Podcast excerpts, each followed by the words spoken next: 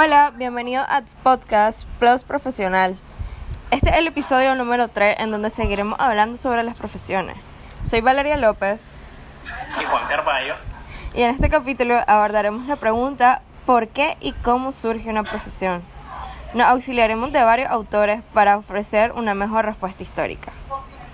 En el primer autor en que nos vamos a basar es Augusto Hortal Alonso, que es la primera persona que hizo un estudio a profundidad de lo que es el fenómeno de las profesiones.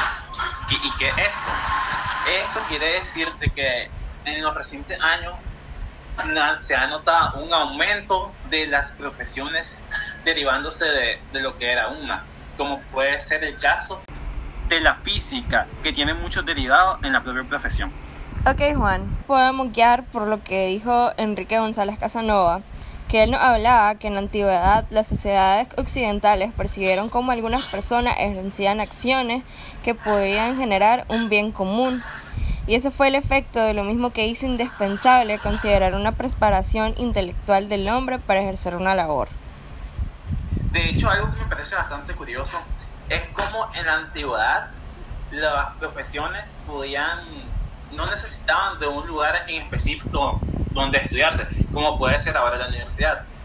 Y a lo que me refiero es que en la antigüedad las personas solo necesitaban de un maestro con el cual hablaban y de la forma en la que hablaban era como ellos transmitían su conocimiento.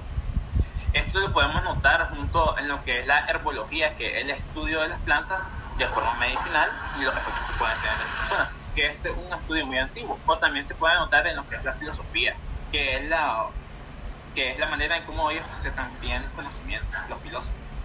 Sí, de hecho en la antigüedad podemos ver una, o sea, según leemos en historia, había una gran cantidad de filósofos que por cuenta propia fueron los que generaron las primeras universidades.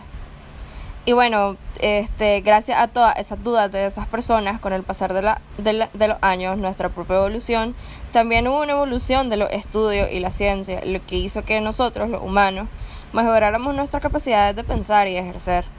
Hoy en día la mayoría de personas pueden elegir una profesión por ejercer, en dependencia mucho de los gustos que tiene cada uno y obvio las capacidades podemos decir que siempre que haya pasión por ejercer, convertirse en un profesional puede llegar a ser más sencillo de lo que parece.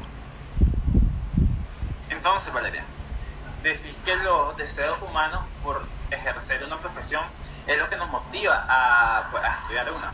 También me gustaría agregar que me parece que tengo que decir, pues, de que no solo eso, sino que también puede ser la gana de mejorar la vida hacia las demás personas por el bien común.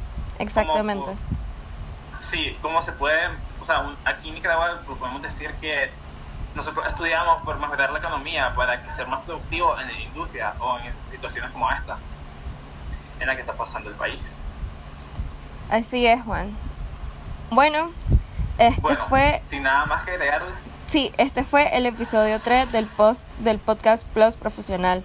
Si les gustaría aprender más sobre lo que es el tema, les recomendamos muchísimo leer lo que es el libro de Augusto Hortal Alonso llamado Ética de las Profesiones. No se pierdan el siguiente episodio y no duden en compartir este podcast con las personas que crean que les será de mucho interés. Un saludo a todos y muchas gracias siempre por escucharnos. Gracias.